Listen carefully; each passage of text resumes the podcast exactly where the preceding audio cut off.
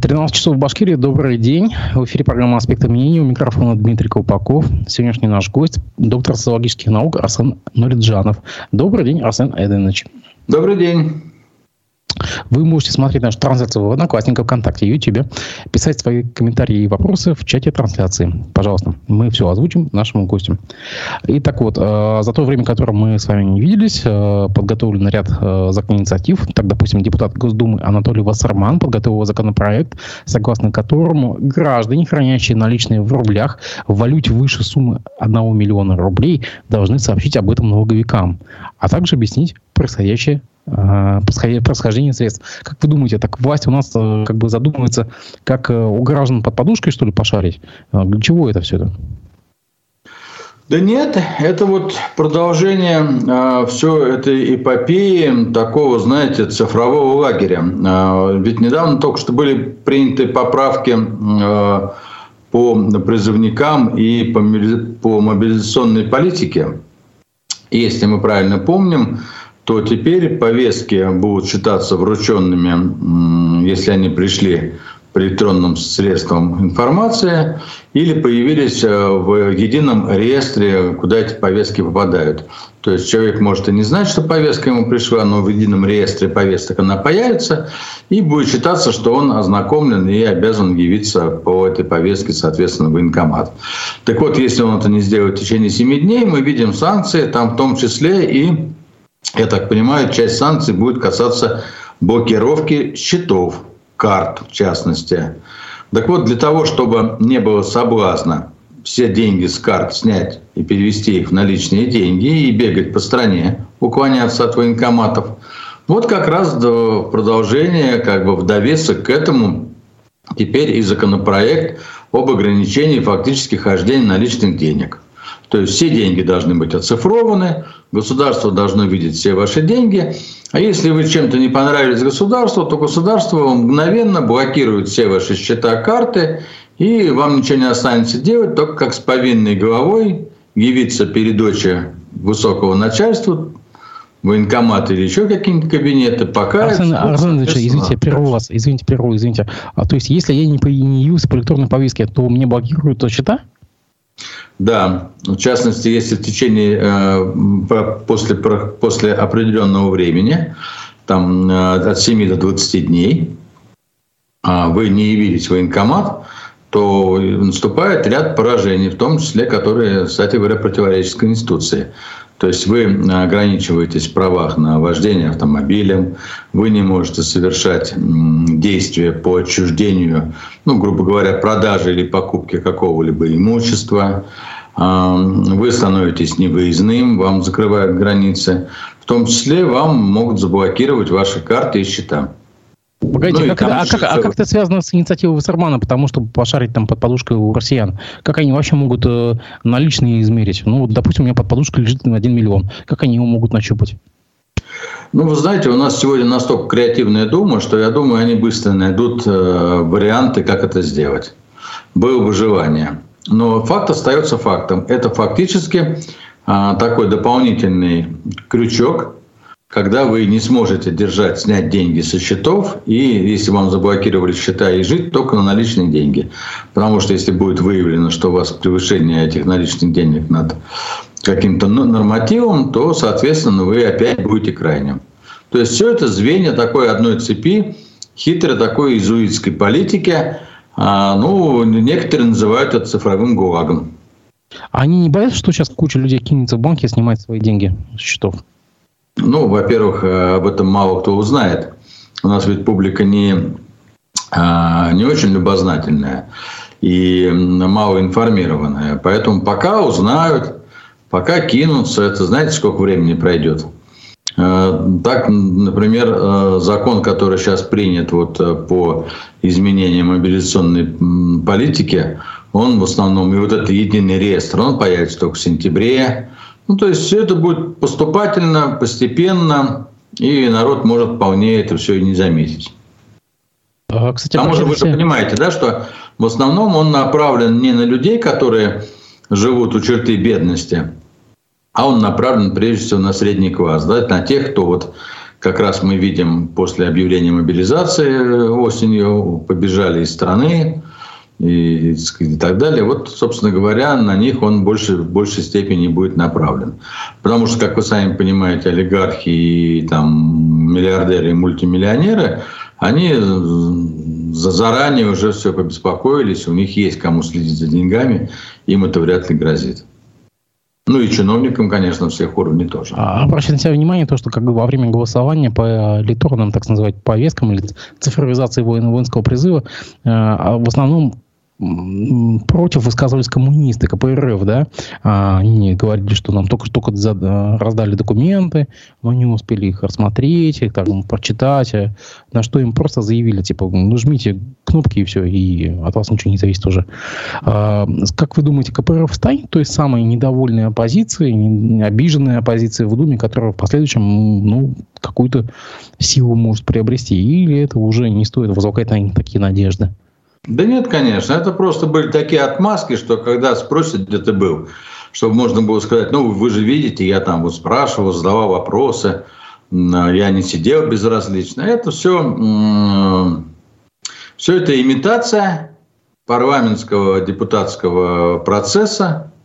И, конечно, КПРФ э, является встроенной во власть системой, которая никоим образом против этой власти действовать не будет.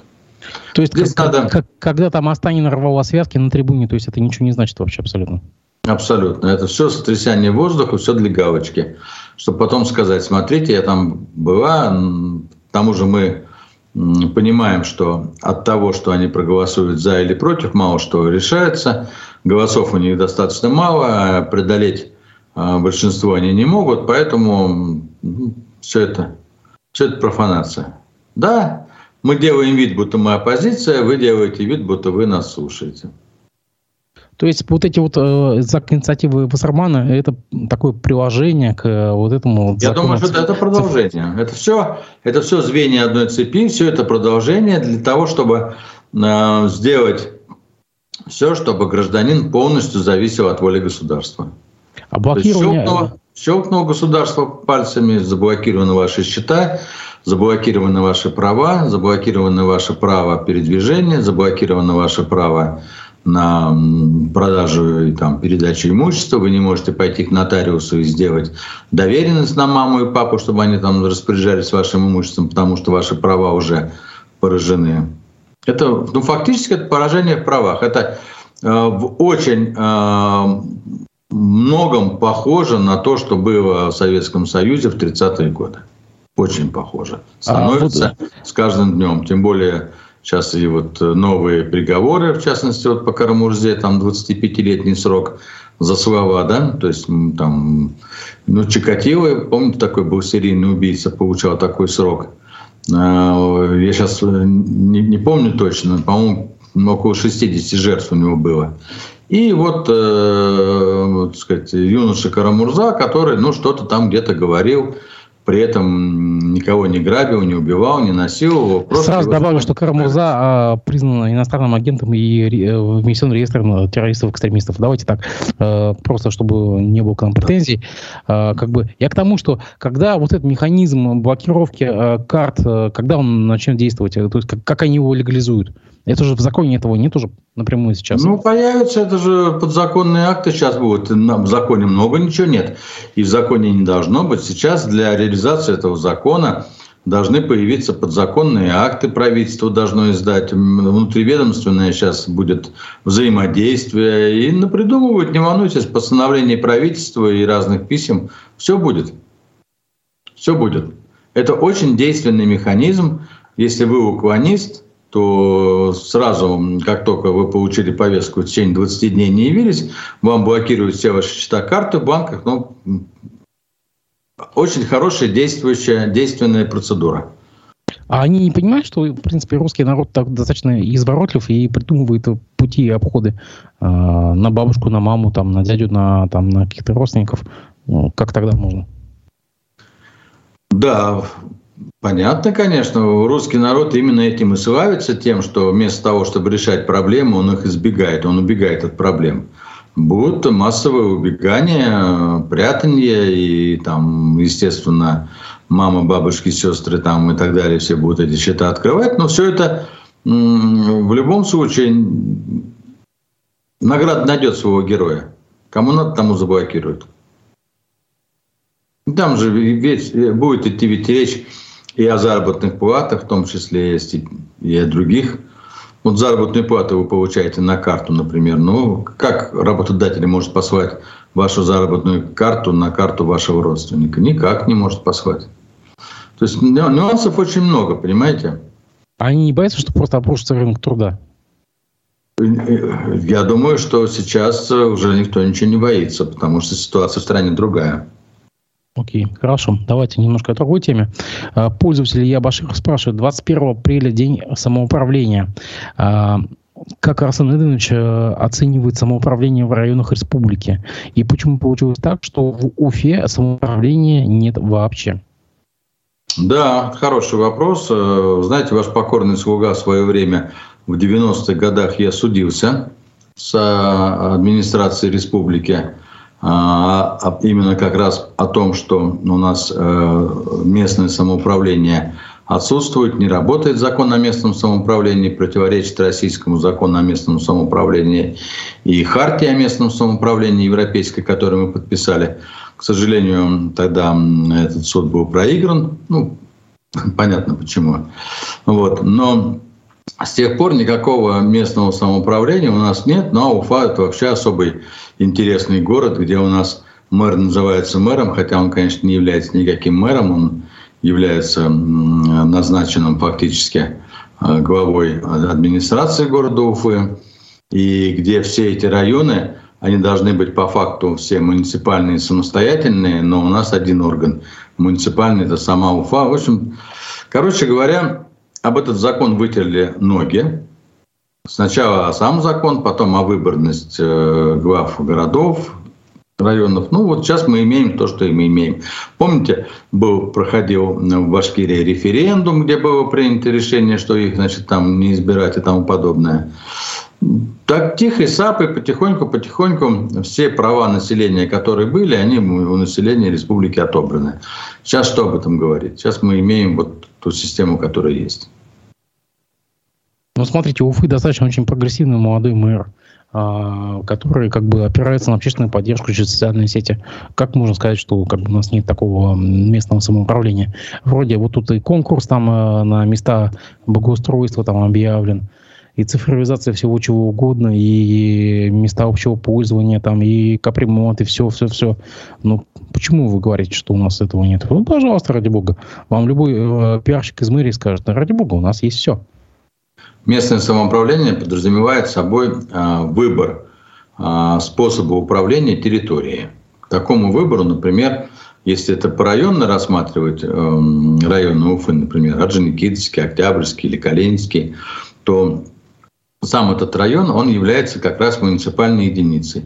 Он должен иметь выбранных своих представителей, представительный орган депутатских, как это было раньше. То, что было 99, до 99 -го года, когда в районе... Да, он должен иметь... Были он райсоветы. Главу, да, совершенно верно. Я был депутатом в свое время райсовета Орджоникидзевского района два срока, потом депутатом города, прекрасно эту систему знаю, как она работает. Когда это был, когда был депутатский корпус в Орджоникидзевском районе, мы имели свое финансирование слабенькое, маленькое, но тем не менее оно было, а когда депутаты района могли распоряжаться определенной частью бюджета на на благо и благоустройство своего района. Сейчас всего этого нет. Сейчас все это достаточно централизовано. Да, какие-то вещи проходят, но, понимаете, откровенно говоря, даже эти конкурсы по благоустройству, скажите мне, пожалуйста, а судьи кто? Кто все это оценивает? Что да, действительно, вот это все туда было прислано. Ведь те же самые чиновники объявляют эти конкурсы, сами же назначают победителей, сами же выделяют им деньги, сами же все это реализуют. То есть, а где здесь контроль со стороны общества? А так ли, этот ли победитель действительно, ну и так далее. Тут вопросов много возникает.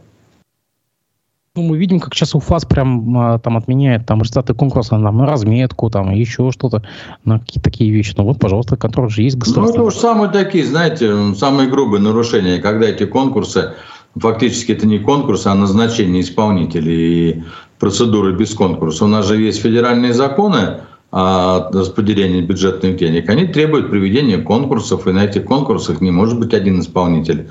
Ну вот э, уж когда совсем вопиющие случаи, УФА смешивается. А поскольку этих вопиющих случаев все больше и больше, то и УФА все чаще вмешивается. Ну ладно, хоть такая пока структура есть. Вот раньше, например, ну, при Муртазе Рахимове, например, а, достаточно всякие контрольные управления были здесь, которые этим делом занимались. Сейчас контрольных управлений нет. Депутатские комиссии Верховного Совета активно проверяли все это. Сейчас их тоже нет. Понимаете, депутатов мы не видим, не слышим. Нет, погодите, вот тут давеча буквально в ту, в, на той неделе Ради Хабиров скритиковал глав э, всех почти городов э, за плохое благоустройство, там, за мусор и так далее. И контрольному управлению он дал распоряжение, как я сейчас помню, цитата, «жить на территориях». Контрольное управление есть. Оно там должно жить на территориях и что-то там э, мониторить. То есть какой-то Да, контрольное управление есть, но вот мониторит ли оно, живет ли, понимаете, если бы контрольное управление было, вряд ли глава так спокойно бы не выполнили распоряжение главы республики по подготовке городов вот, ну, после, по очистке их после зимы. Это что за главы такие, которых э, фактически власть сама назначила, там, читай Рахимов сам назначил, сам поставил, и которые, которым поручил дело, которые не выполняют его поручения. Ну, все это, в общем-то, я уже по этому поводу высказывался. Все это указывает на слабость власти, слабость менеджмента, слабость управления в республике. Что тут говорить? На прошлой неделе на YouTube-канале главного редактора э, интернет-издания «Гордона» Олеси Бацман вышло интервью с политехнологом, общественным деятелем э, Ростиславом Разаговым в России признанным иностранным агентом. Там он разоблачал э, действующий режим, в общем, как бы э, объяснял все нюансы, говорил об откатах, распивах и так далее. Но как бы почему, когда он здесь был, об этом он не упоминал? Почему, когда он уехал в Прибалтику, он об этом говорит? Ну, во-первых, он уже не в Прибалтике, а в Барселоне. А, это он сам в этом интервью сказал. А, во-вторых, вы знаете, а, вот я считаю, это очень знаковое интервью прошло, я рекомендую всем нашим слушателям и вообще массового населения республики, особенно, конечно, э, чиновничьему управленческому аппарату, посмотреть, как великий и ужасный Мурзагулов, к сожалению, большому моему сожалению, очень э, слабо выглядит сейчас на экране и, с невнятной абсолютной позицией и нашим, и вашим. Ничего он такого э, важного и существенного не рассказал. Он извиняется перед украинской стороной за свое поведение. А, но, э, какая клянется, что теперь он значит, полностью вот перековался на другую сторону оппозиционную, но при этом никаких откровений о деятельности, когда он работал здесь, и о нашей власти, например, о Хабирове или там других каких-то высших чиновников, он ничего этого не говорит. Хотя, например, было бы интересно узнать. Когда он возглавлял, например, футбольный клуб Уфа, мы помним, что недавно региональный фонд, который выделял 100 миллионов рублей – а, стал просить их обратно, и непонятно, куда эти 100 миллионов делись. Вот мне интересно, как эти деньги были истрачены, куда пошли, кому, на что, к примеру. Или помните, он нам неоднократно заявлял, что Куштау – это вот такой чей-то пиар-проект, и э, люди, которые выступают за Куштау, на самом деле являются марионетками э, в руках неких сил, которые, значит, на самом деле себе эти преференции пытаются сделать. Ну вот рассказал бы, кто это, что за силы, кто, почему, откуда взялись, кто дал добро на это, почему это происходило.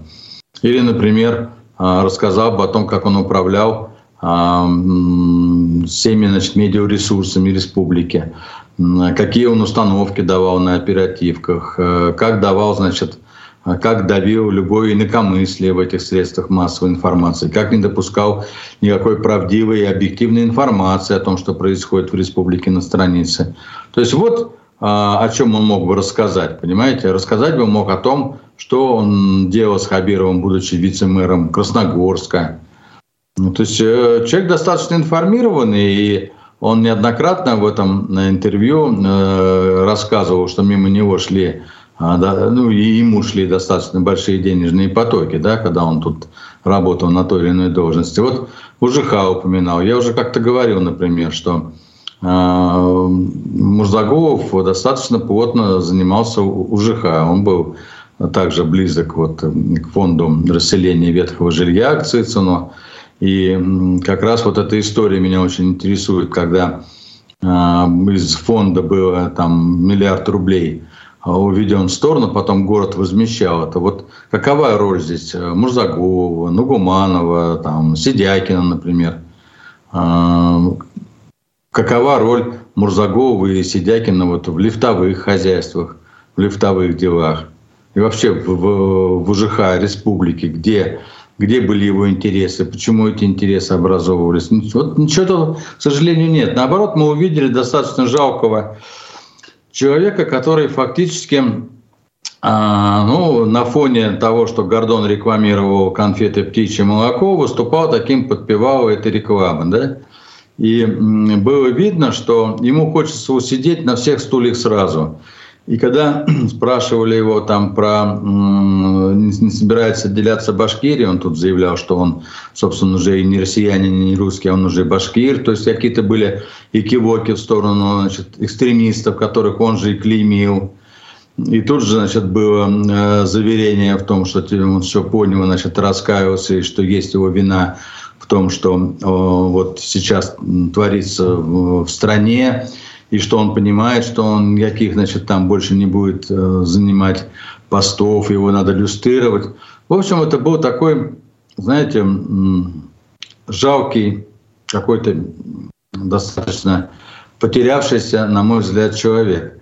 И я, честно говоря, не верю его искренность, его принципиальность, потому что я прекрасно помню, да и многие, я думаю, помнят, как Хабиров уходил из Башкирии. Если правильно я понимаю хронологию, то, прошу прощения, не Хабиров, конечно, Мурзагулов, то Мурзагулов претендовал на какие-то определенные, видимо, амбиции, толкали его на претендование каких-то достаточно высоких постов, а, что-то типа вроде вот э, того, который занимался Дякин, или и, там, и э, постов в мэрии, например.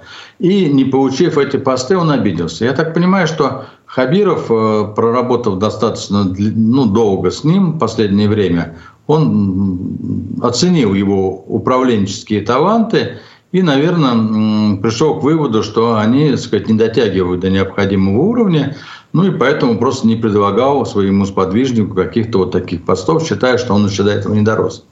А Мурзагулов обиделся, судя по всему, и вот с этой обидой, значит, начал тут э, расплевываться со всеми, потом, расплевавшись уже, значит, уехал из республики, а приехав туда, понял, что ничего другого не остается, зарабатывать больше негде, как, значит, вот примкнуть к оппозиционному лагерю, там того же Ходорковского, и, значит, начинать оттуда вещать уже, ну и, соответственно, вот это вот, тут уже появляется вот это вот требование назначить его иноагентом и тому подобное. То есть а, вот это пляска под, э, под чужие дудки. Вот это было очень хорошо видно, что в то же время он и не хочет и здесь вроде ни с кем поссориться, и никого, ни про кого ничего не сказать, и тем хочет понравиться. И это, на мой взгляд, такая позиция, ну, мягко скажем, шестерочная.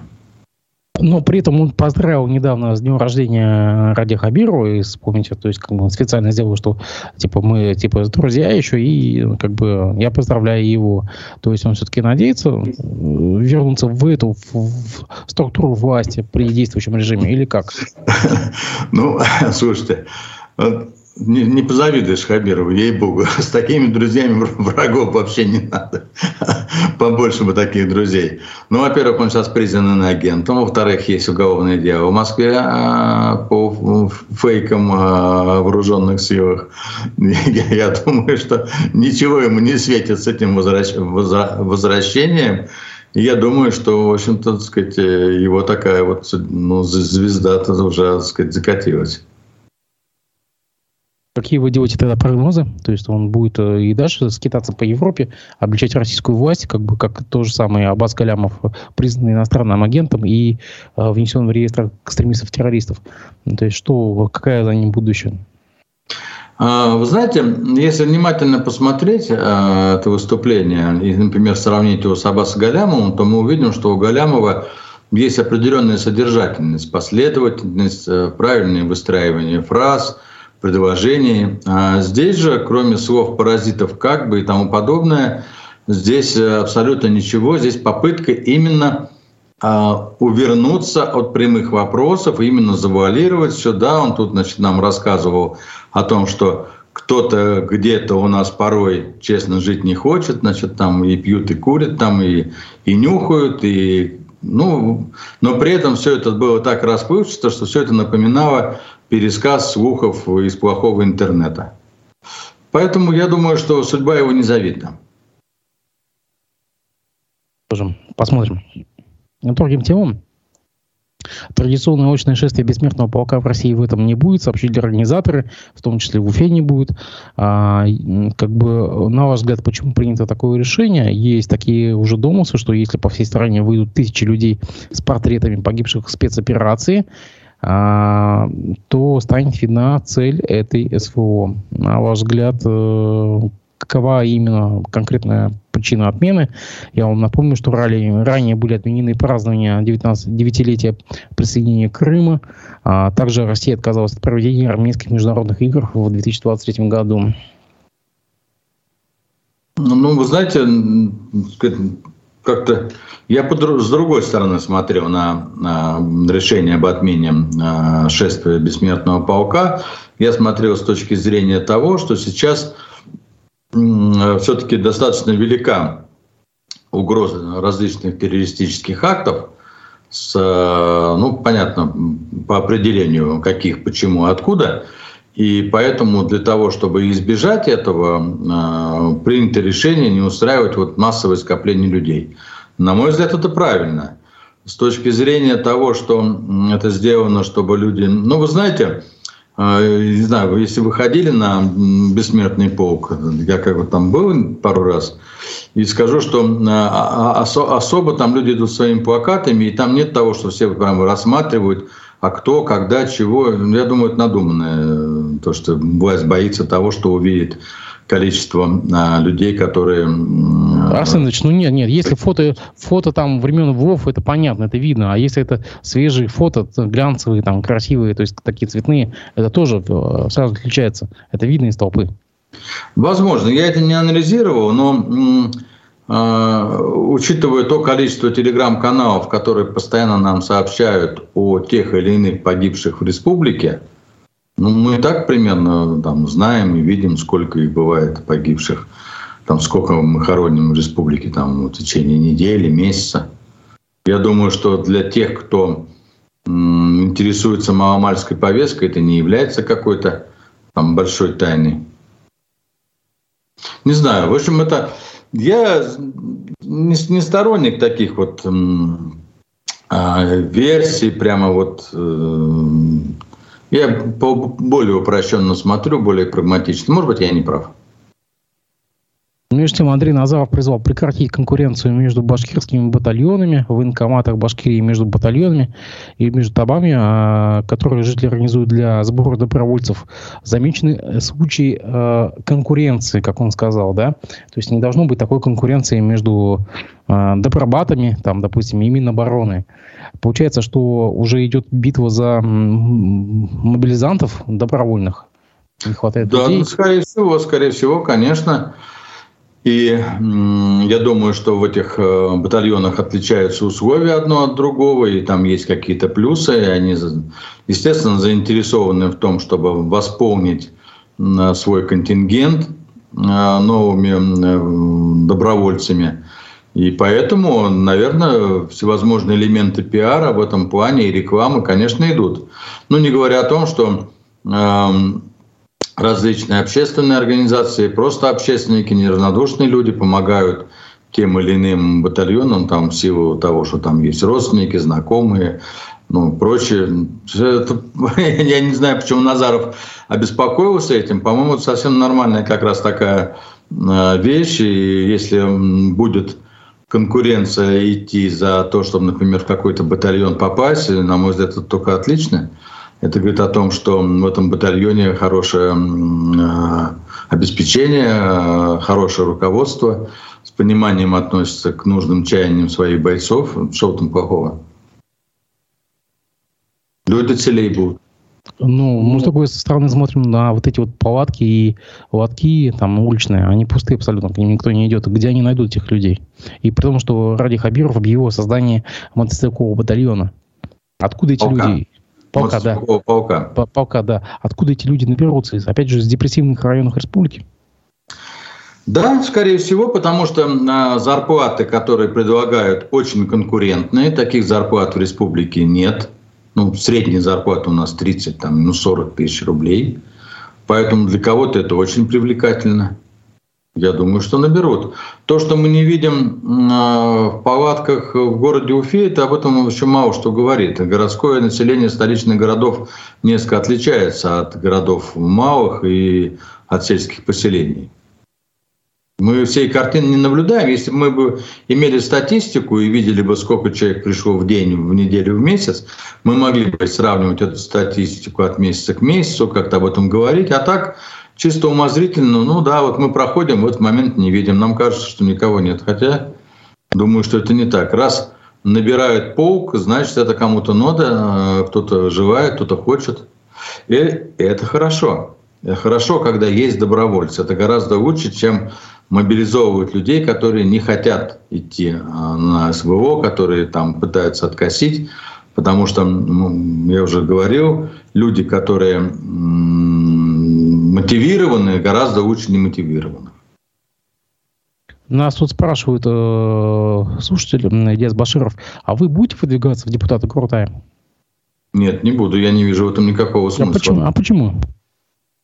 Ну, потому что э, Слушайте, ну сегодня даже смысла нет депутатом Госдумы уже быть. Вы же видели, как Володя насадил этого э, депутата от КПРФ, который там заявил, что он даже прочитать не успел закон. Он сказал ему, что давай ему не дергайся, подписывай дело с концом. То есть сегодня депутатские корпусы всех уровней, они сведены э, к такому, знаете, подай, принеси к обслуживанию исполнительной власти.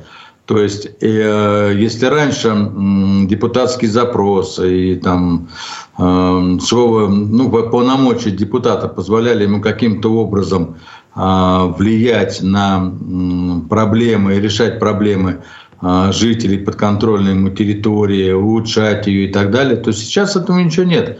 Сейчас тебя даже слушать никто не будет, и поэтому, ну, а для того, чтобы сидеть там, протирать штаны, ведь у нас э, Крутай в основном а, это работает на общественных началах, просто чтобы приходить туда, протирать штаны и голосовать там вместе со всеми. Там даже получить слово сегодня сложно. Мы же помним, как некоторые товарищи пытаются выступить там своими позициями, фактически не дают. Да нет, ну зачем тратить время на это? Я уже говорил, давайте, ребят, прекратим эти потемкинские деревни, давайте будем всех назначать мэров, губернаторов, депутатов. Хотим депутатов, нет проблем. Давайте назначим 15 депутатов от республики, и пусть они, дадим даже зарплату им там тысяч по 100, ну, конечно, не по 250, не по 300, если они хотят быть депутатами, им по 100 тысяч. Пусть они ходят там, порутают, заседают, что-то решают, делают вид, проблем нет. Но это гораздо честнее, чем мы сейчас будем людям вешать лапшу, что надо идти на выборы, люди будут пытаться, значит, выдвигаться, пытаться собирать подписи, пытаться собирать деньги, а потом в электронном голосовании, которое, я уверен, в этом году будет в республике тоже, потом в электронном голосовании, значит, мы там будем править нужных людей протаскивать, а ненужных, значит, оставлять за бортом. Ну, это ерунда какая-то. Нет уж, без меня, пожалуйста. А зря, зря. Ладно. Э, Ради Хабиров исключил Валерия Самохина из числа своих советников. В ходе заседания Ассоциации застройщиков э, его раскритиковали э, застройщики и замминистра строительства Артем Ковшов. По их словам, общественная организация Форт Юст, руководителем которой является господин Самохин, занимается так называемым потребительским экстремизмом. В чем, занимается, в чем заключается потребительский экстремизм? Господин Самохин является юристом, который представляет покупателя жилья в, в судах, где он взыскивает застройщиков, скажем так, неустойки, или не неустойки, а компенсации за какие-то, видимо, а, дефекты при сдаче квартир. А, для, чем было продиктовано такое как бы решение? На самом деле, так вот господин Самохин так виноват, на ваш взгляд, и стоило ли идти на встречу застройщикам? Ну, э, начнем с того, что вообще институт советников, который есть у главы республики Хабирова, мягко скажем, вызывает недоумение. Э, тот подбор тех или иных персоналей, которые туда попадают с теми или иными, значит, эм, э, целями и задачами, да, ну, то есть подбираются люди, которые явно эти цели, задачи реализовывать не могут. Это немножко смешно. Вот. И для чего их туда выдвигают? Ну, это первое. Второе. Сам институт помощников, если кто не знает, он абсолютно бесплатный. То есть люди не получают ни зарплаты, ничего. Это только вот понты такие. А мне кажется, все это лишнее совершенно. У нас есть достаточно огромное количество э, чиновников, всяких проверяющих органов, которые должны этим заниматься. А то, что касается непосредственно действий Самохина, потребительский экстремизм заключается в том, что э, излишне э, предъявляются различные требования с целью получить дополнительные финансовые выгоды. Ведь закон прав потребителей позволяет наложить стопроцентный штраф от суммы отсуженной, моральную компенсацию вреда, э, стоимость вот всех недоделок – и понятное дело, что если это юридическая компания, которая, так сказать, там в той или иной степени аффилирован господин Самохин, то чем больше у нее будет таких юридических дел, тем больше они получат денег от э, клиентов за свою работу. И чем больше они выставят сумму застройщикам, тем больше ну, будет, судя по всему, и гонорар. Нормально все. Сами же Э, сами создали ему возможность э, заниматься этим бизнесом, да еще под крышей э, корочки советника. Ну что, ну молодцы, все хорошо, все правильно, что вы хотели. Ну, человек, судя по всему, и разошелся. Это вот первая часть. Вторая часть, ну, мы, честно говоря, тоже, это же я достаточно голословно это говорю, ну, заключительно. А мы не знаем на самом деле, Э, соответствует это фактам, не соответствует. Мы не видим ни эти дела, ни этих застройщиков, ни требований, претензий. Потому что если мы поставим себя, например, э, в роль покупателя, то мы ну, по общению внутри социума прекрасно знаем, что сегодня строители норовят сдать объекты с явными недоделками. Да? И что делать тогда гражданину, который заплатил полновесную копейку, полновесный рубль за эту квартиру, получает квартиру с недоделками? Ну, не говоря о том, что настроение будет испорчено, так еще же просто это в душу наплевали. Поэтому тут вот, ну, объективно сложно сказать, но вот все вместе, все сказано. А, ну, у нас был, допустим, вот недавно в эфире э, Альберт Матулина, это э, лидер движения «Стоп Башар он заметил по этому поводу, что если ты коммерческий правозащитник, есть такой термин, коммерческий правозащитник, а, да, и, и, и член СПЧ, и там, и советник, ты уж либо трусы надень, либо крестик с ними. А, как это можно сочетать вот э, одновременно? То есть, как бы, либо ты представляешь интересы там пострадавших, либо ты тут вот да, советуешь, абсолютно, советуешь абсолютно главе. с ним согласен. Но это еще раз говорит о том, что вот такое у власти понимание, какие должны быть советники – это же власть, понимаете, должна подумать было об этом, что тут прямой конфликт интересов. И брать в советники такого человека, у которого ну, нет там интересов никаких. Власть принимает советники прямых интересантов. Ну, вы знаете, судя по тому, какое количество советников в последнее время объявляется у Хабирова, может быть, теперь эта должность стала, теперь, может, за нее платить, за эту корочку советника, и, может, она теперь покупается, продается, вполне может быть такое. Поэтому такой ажиотаж на советников пошел. На ну, минувшей... Каждую оперативку нам по советнику предъявляют. Ну, может быть. На минувшей неделе представитель Госкомитета Башкирии по молодежной политике Яна Гайдук э, была внесена в украинские санкционные списки. Она так достаточно эмоционально отреагировала. Единственная, по-моему, из чиновников Башкирии, кто отреагировал на эти такие вот э, санкции. Достаточно фривольно. Она заявила, что принятые украинским руководством мира ее насмешили. И даже так сказала, далее цитата. «Володя, я скажу тебе, ну, Володя имеется в виду, обращаясь к Зеленскому, я скажу тебе, что такое патриотизм. Это служение без остатка своей стране, семье, делу. Мы всегда приходим на помощь друг другу. Мы всегда против несправедливости геноцида. Мы всегда стоим до конца, до победы», сказала Гайдук. Конец цитаты. Вот вам как такую, такая реакция, потому что уже в соцсетях сказали, заметили уже, что ну, все остальные-то, в принципе, фигуранты просто помолчали. Она единственная, кто допустил такое словесное высказывание в такой фривольной форме к главе государства, даже нашему сопернику, как бы, которого мы считаем своим врагом. Ну, оппонентом, да? Ну, мне показалось, что она э, э, эту характеристику адресовывала именно Зеленскому, потому что судя по тому, что мы видим, именно Зеленский под это определение попадает э, патриота полностью. Да? Я не знаю, чем прославилась Гайдук у нас здесь служение своему Отечеству, то как Зеленский служит своему Отечеству, мы видим достаточно подробно нам освещает и первый, и второй канал. Там чуть Ой, ой, кажется, осторожно, осторожно, пожалуйста. Вас я предупреждаю, осторожно. Но там много чего сейчас могут предъявить за это. Вы знаете, вот буквально вчера там пенсионерки по московскому э, санатории э, выписали штраф на за дискредитацию армии за то, что она просто восхваляла Зеленского. Так что я вас призываю быть осторожным. Я только комментирую то, что она сказала. Я говорю, возможно.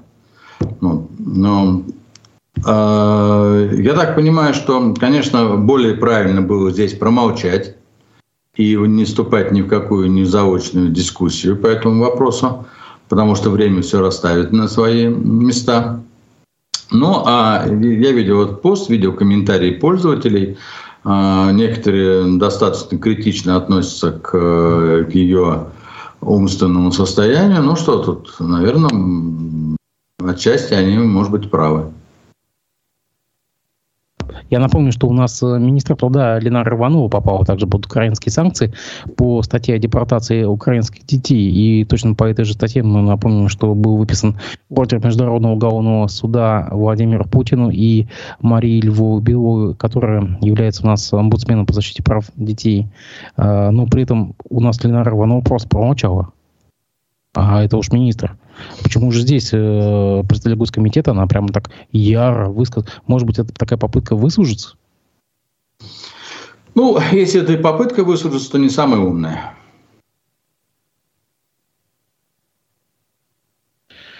Всей видимости. А между тем, э, власти Молдовы отказали главе Татарстана во въезде. Э, Рустам Миниханов объявил, объявлен Молдове нежелательным лицом. Его самолет был вынужден вернуться из э, Кишинева в Россию. Ему даже не позволили выйти из самолета, он остался в салоне.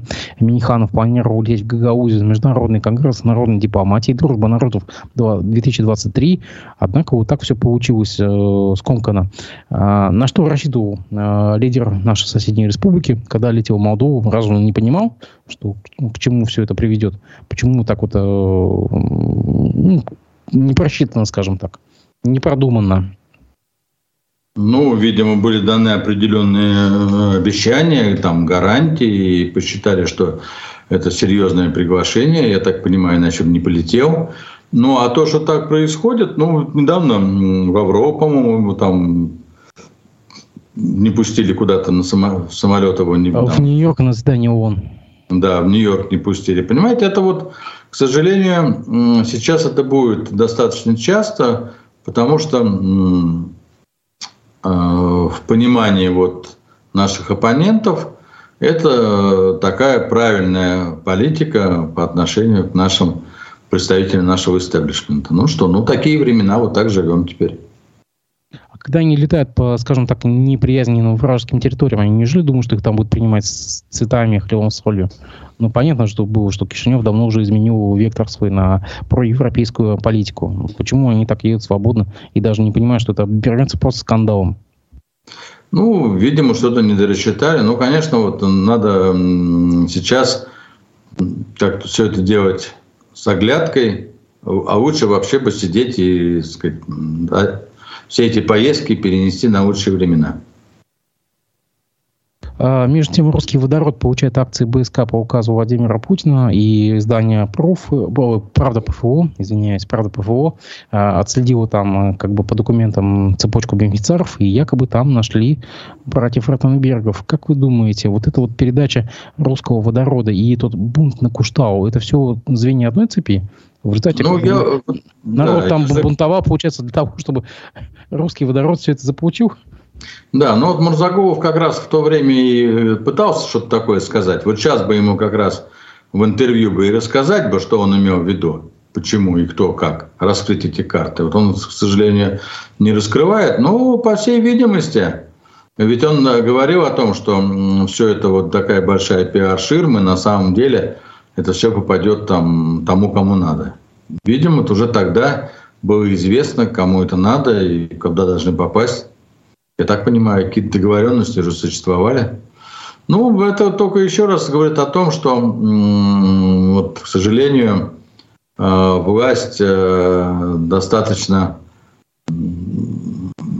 наша республиканская зависима от федерального центра – и не может проводить достаточно самостоятельную политику. Я уже говорил, что губернаторы сегодня, они э, только в русле этой политики существуют, не могут проводить свое. Поэтому, если принимается какое-то решение наверху, э, передачи тех или иных активов, то тут ну, у нас это сделать ничего невозможно. А вот тут бунт на Куштау, как вы верите, как бы этим теориям, он действительно был инспирирован э, и был вот э, целью для того, чтобы передать акции вот этой компании? Ну, Мурзагулов намекал, что так, да. А, э, хотя огромное количество людей пошло туда по велению сердца отстаивать действительно эту гору как символ республики отчасти, без всякой задней мысли. Плохо, если нас опять использовали.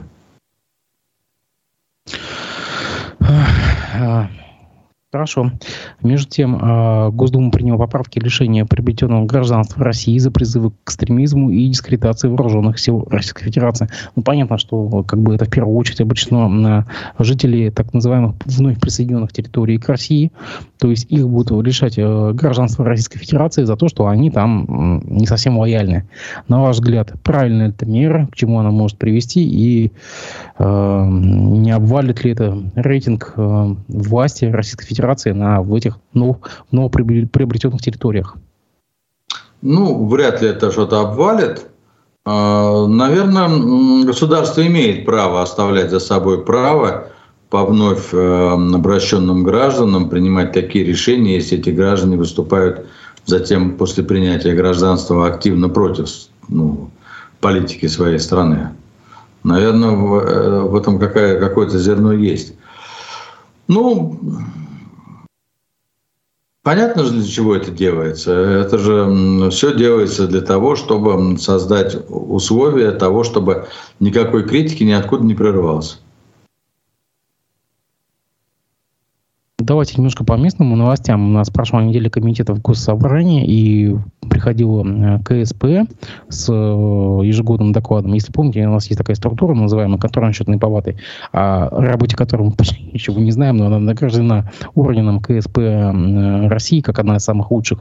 Мы с вами, по-моему, в одном из зимних эфиров об этом говорили, да?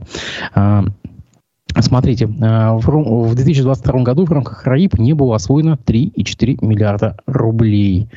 А, об этом а, как бы заявили на заседании а, комитета министра экономического развития и инвестиционной политики Светлана Малинская, заместитель министра точнее, да. Вот. Такая огромная гигантская сумма не была освоена. В том числе это средства федерального бюджета. Как можно было такие деньжища просто не освоить и вернуть назад? Я не понимаю просто эффективность наших чиновников. Ну, элементарно как. Вовремя не подготовили какие-то документы, не подготовили вовремя тендерную информацию, не, не пустили, не отобрали подрядчиков, исполнителей, э, протянули время. Ну, тут подошел к концу бюджетный год. Неиспользованные деньги надо вернуть все в рамках бюджетной политики Российской Федерации. Это вопрос надо задавать э, главе администрации кто у него такой нерасторопный, что вот такие деньги, значит, упустил. Ведь э, Хабиров нам говорил про каких-то башкир с папочкой, которые, значит, должны там... Сидят по приемным, сидят по приемным федеральных органов и, и как бы и заносят свои документы. Да-да-да, мы слышали об этом. Да, но я так понимаю, что башкиры с папочками, значит, свое дело сделали, документы занесли, деньги получили. Ну, теперь надо разобраться, а, а кто, э, значит, эту работу башкир с папочками, собственно говоря, всю завалил и облажал. Ну, тут нужен поиск поиск виноватых, и, соответственно, организационные выводы должны последовать. А, э, объективно это было, не объективно и так далее. Или, может быть, люди не на своих местах находятся. Но у нас это, к сожалению, уже нет этого.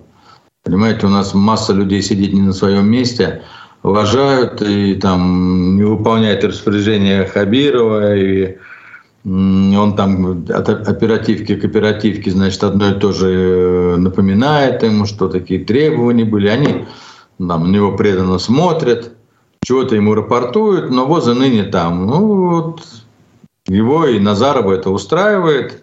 Видимо, не устраивало бы, мы бы какие-то были бы, слышали бы орг-выводы до нас долетали бы. Ну, ничего нет этого. Ведь ничто не мешает ему на этой же оперативке разобрать эти вопросы. Понимаете? А, заслушать людей, которые допустили это, понять, почему это происходит. Принять решение то или иное. Но ничего этого нет. Но между тем, вот КСП выявила э, в прошлом году э, то, что Башкирия потратила полтора миллиарда рублей на проектную документацию, которая ей не пригодилась. Об этом заявил зампред КСП Абрек Батраев на заседании Комитета по жилищной политике и инфраструктурному развитию, сообщает коммерсант УФА.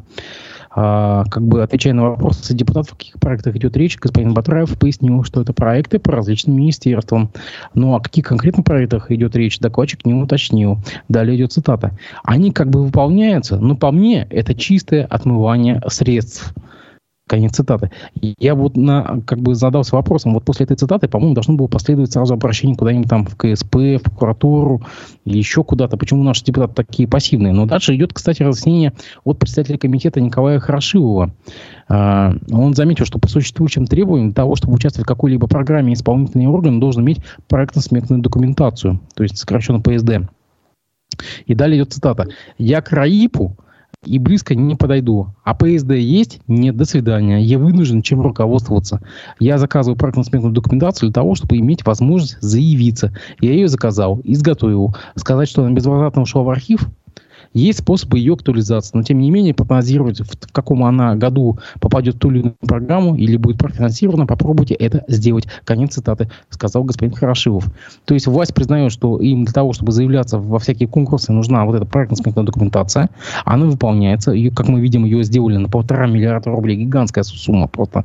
Вот. И она просто не пригодилась. Да что это такое тогда? Как это можно назвать? Вот я как чисто как многоплательщик просто возмущаюсь. Ну, а, наверное, в словах представителя комитета «Доля правды» есть, действительно такое есть. И эта работа, она часть работы э, управленческих органов.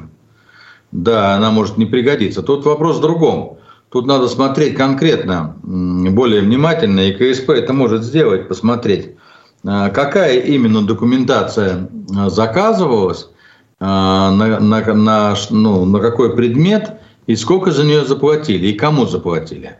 Вот это более интересно.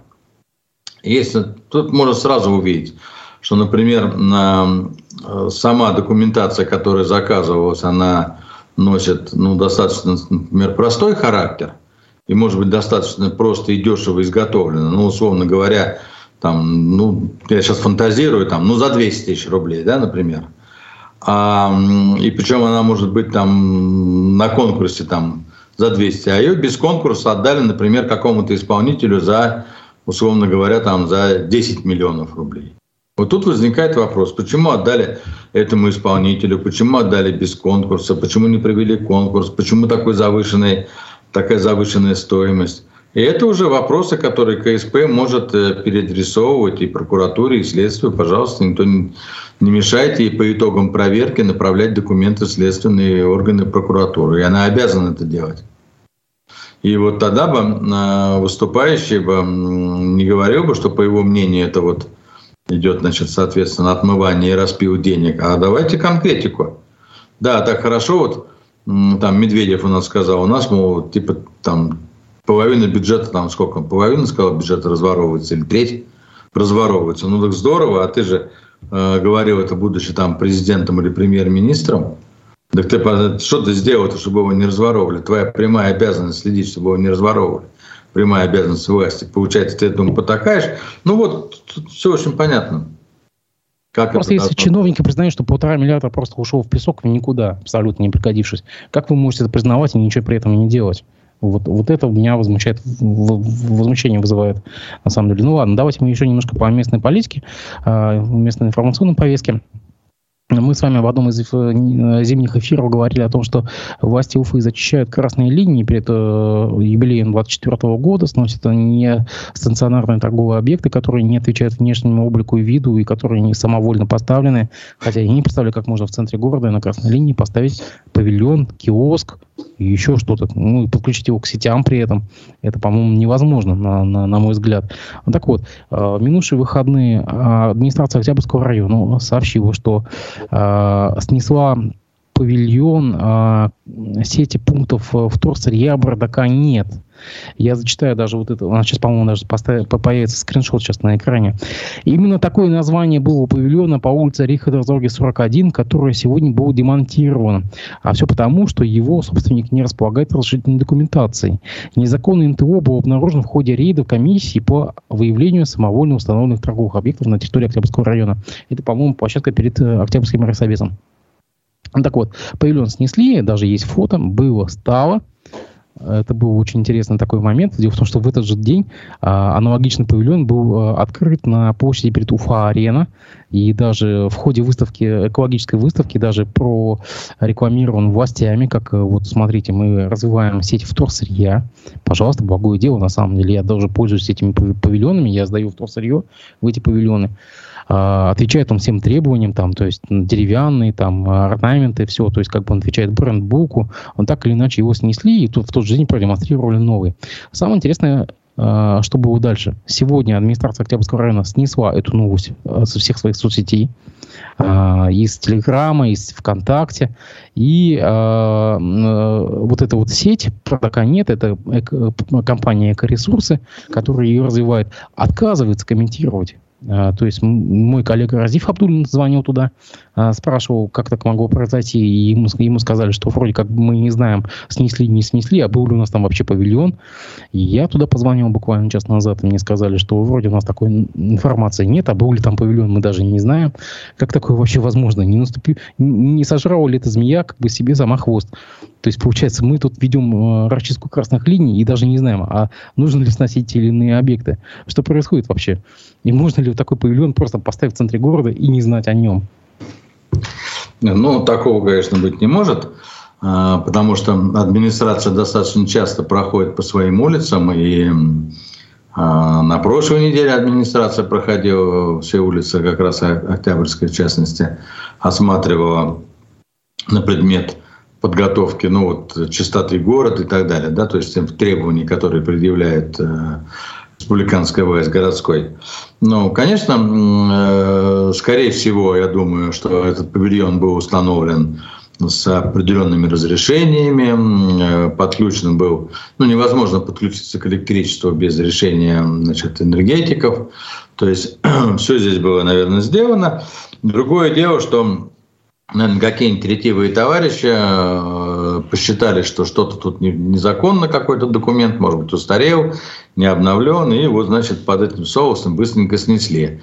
А поскольку я думаю, что эта компания, наверное, скорее всего, так понимаю, с кем-то аффилирована и имеет какую-то крышу, то дальше, значит, решили не выносить ссор из избы, и теперь э, компания делает вид, что никакого павильона не было, администрация делает вид, будто ничего не сносили, потому как наверняка уже договорились, что вместо одного этого места дадут там, не знаю, два.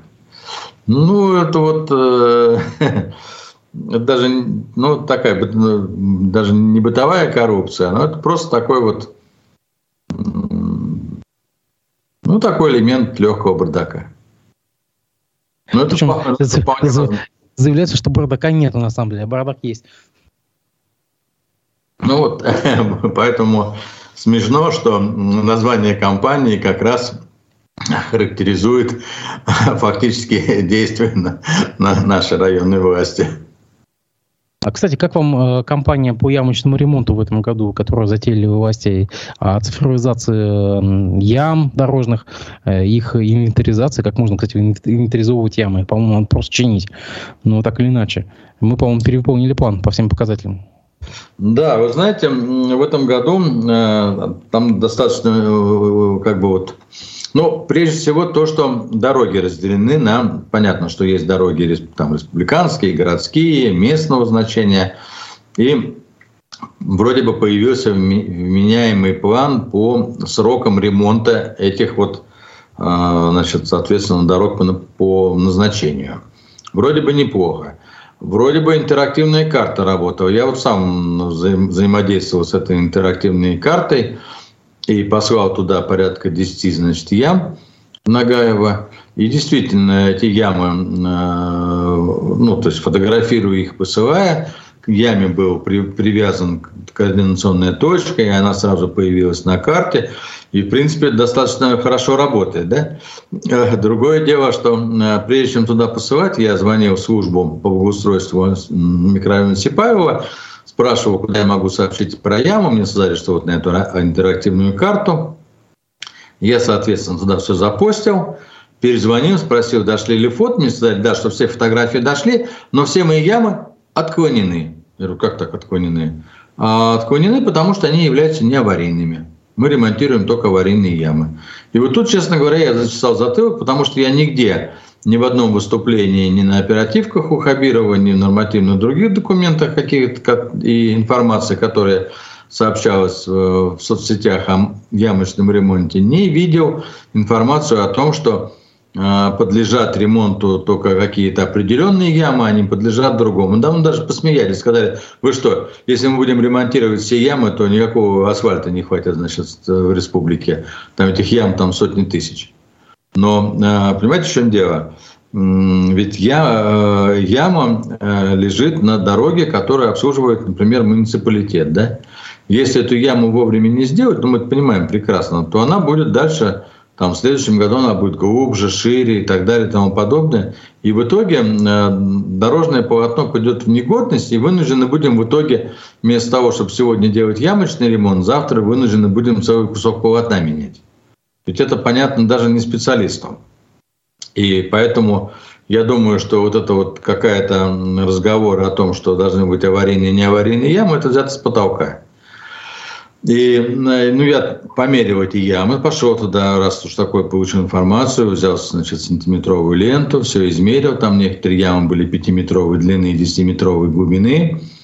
И отправил все это на сайт значит, Хабирова, там и другие соц, значит, там СУР и так далее. Ну вот пришел ответ Октябрьского района, что до 28 апреля эти улицы, по которым я посылал ямы, значит, будут, ямочный ремонт будет сделан. Ну, хотя на карте интерактивной по-прежнему мои ямы выглядят, ну, вот как бы в статусе отклоненные. Ну, посмотрим. Но вот это, конечно, честно говоря, меня очень удивило. Я бы считал, что власть должна, ну любая власть, да, республиканская, районная, городская, должна быть благодарна жителям за то, что они фактически занимаются несвойственной э, себе деятельностью и сигнализируют об этих ямах. Фактически дают информацию. Власти остается только организовать э, поточный метод заливки этих ям и тем самым сохранение огромного количества бюджетных денег в будущем на ремонт этих дорог. И как тут, в общем-то, мне кажется, что это абсолютно понятная там даже там пятикласснику идея. И вот, э, вот это вот подход такой, что эти ямы мы ремонтируем, а эти ямы ямочные мы не ремонтируем, если он такой есть, и есть какие-то нормативные документы по этому, то это явная дискредитация решения республиканской власти, решения Хабирова. Ведь Хабиров с удовольствием и с помпой говорит об этом ямочном ремонте. Он искренне верит, что ямы будут заделаны, люди смогут ездить по нормальным дорогам.